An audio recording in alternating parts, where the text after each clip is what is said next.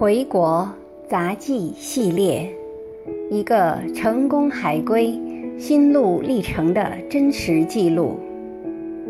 作者：平凡往事。第一集：忠实自己的选择。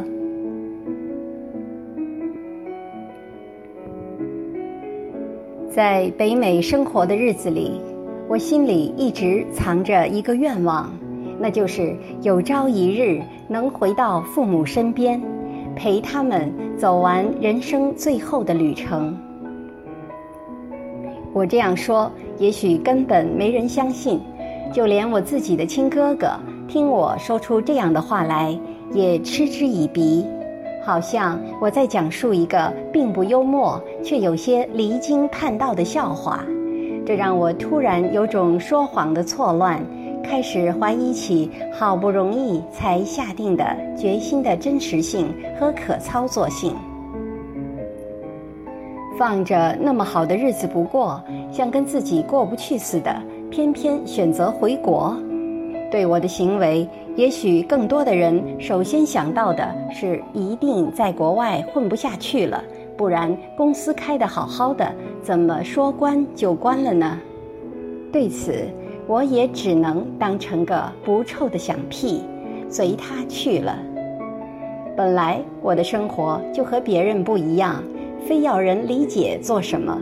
再说，我历来都主张做个不被别人看法束缚的人，让心有更多自由的空间。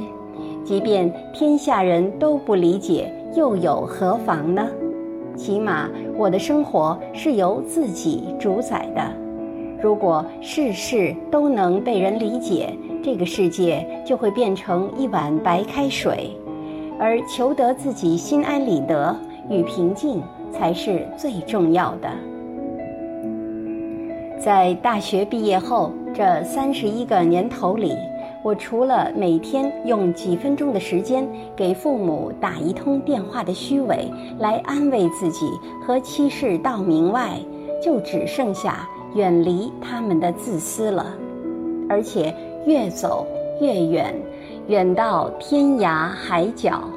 即便是在他们离退休后的头几年最寂寞难熬的日子里，我也很少认真的想到他们，关心一下他们的情绪和生活，却还让他们牵肠挂肚的为我操心。如果此刻我再用忠孝不能两全来自欺欺人，真的就连猪狗都不如了。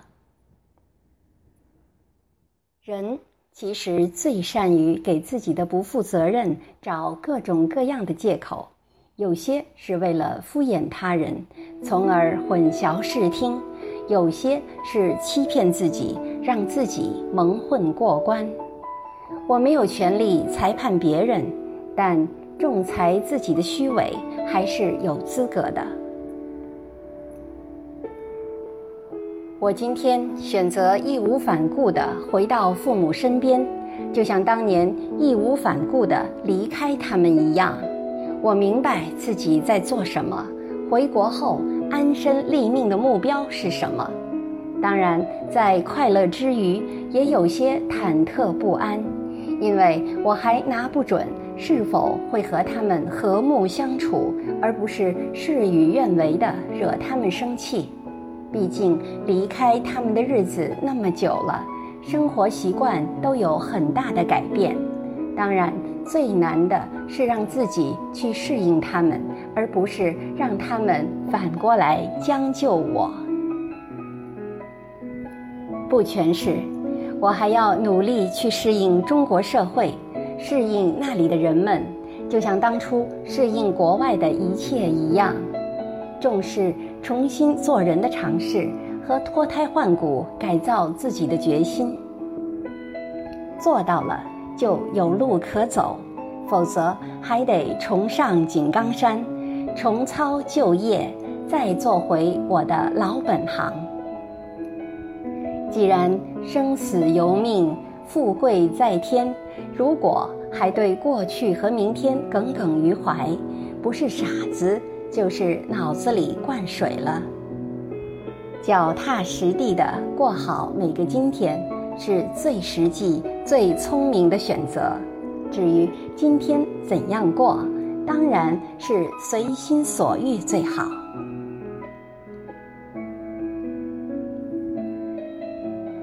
感谢您的收听，敬请继续关注《回国杂记》系列第二集《重返故土》。